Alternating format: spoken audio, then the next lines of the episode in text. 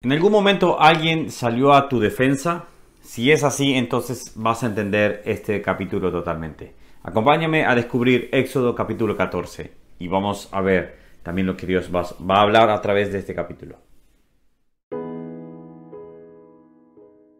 Seguimos avanzando poco a poco, estamos ya en Éxodo capítulo 14, es el último devocional del año y bueno, sé que Dios ha sido fiel, ha sido bueno Déjame tus comentarios para comentarme, para dejarme eso que Dios ha hecho en tu vida. Y quizás algunos están pasando algún momento difícil. Hemos sabido un poco de nuestra hermana, por ejemplo, Estela, que está pasando un momento difícil. Seguimos orando por ella y por su hijo, para que Dios siga fortaleciendo su familia y la salud de su hijo. Si te das cuenta, eh, en este capítulo prácticamente se está hablando de lo que es eh, el cruce del Mar Rojo, ese momento en el cual Faraón vuelve en sí, se da cuenta que el pueblo se le ha ido y sale atrás de él, eh, sale persiguiéndolo. Esto es una escena, eh, la escena, una de las escenas famosas, por ejemplo, de, la película de Moisés.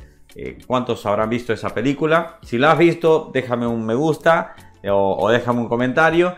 Pero es, es una película muy tradicional de, Semana Santa. Ahora, el punto es que esto es verdad, esto es, es verídico. La Biblia nos, lo declara, obviamente, y, y podemos creerlo 100%.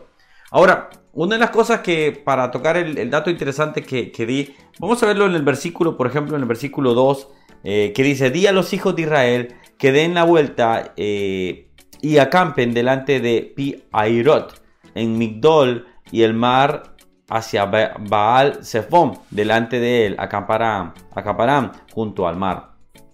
Eh, voy a poner unas imágenes acá, por ejemplo, que es, es, como una playa, es como un lugar donde se puede eh, extender un, pueblo eh, y ahí mismo se, ha encontrado, por ejemplo, digo, yo estoy, estaba recabando un poco de esa información, pilares donde Salomón eh, estaba dejando como la, ubicación donde se hizo el cruce del Mar Rojo. Y están esos pilares. Evidentemente estos países son países muy complicados, este, restringen las, las, las, ah, la llegada de turistas, este, es todo un tema obviamente poder estar ahí.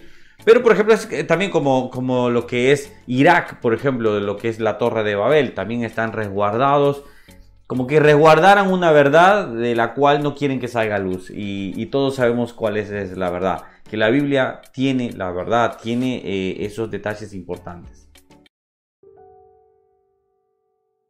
Bueno, como a un inicio dijimos, si has, en algún momento alguien te ha defendido, si ha salido a, defensa tuya, entonces entenderás este versículo. Lo vamos a ver en el versículo que dice, eh, versículo 14, Jehová peleará por ustedes y ustedes estarán tranquilos.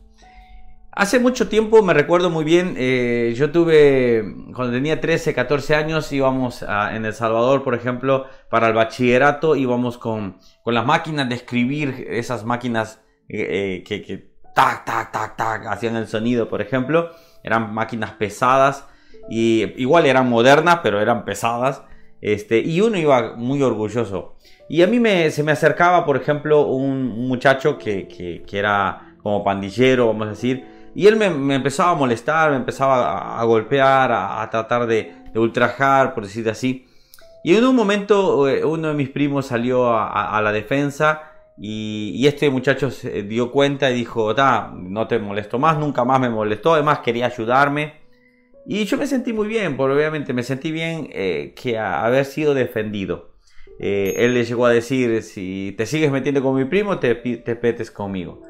Y me sentí defendido, me sentí que alguien había salido a mi defensa. De la misma manera, Dios sale a nuestra defensa. Durante este año 2020 hemos visto un año muy complicado. Año, gente perdió familiares, gente perdió casas, gente perdió trabajos, gente estuvo en situaciones muy complicadas. Y hasta aquí Dios nos ha ayudado. Hasta aquí Dios ha salido a nuestra defensa.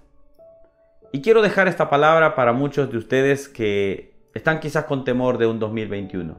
Algunos pensando y diciendo, se viene quizás un peor año, eh, se está hablando de nuevas cepas, se está hablando de nuevas cosas, pero Dios va a salir a nuestra defensa. Sea pase lo que pase, Dios saldrá a nuestra defensa. Estamos bajo el brazo protector de Dios.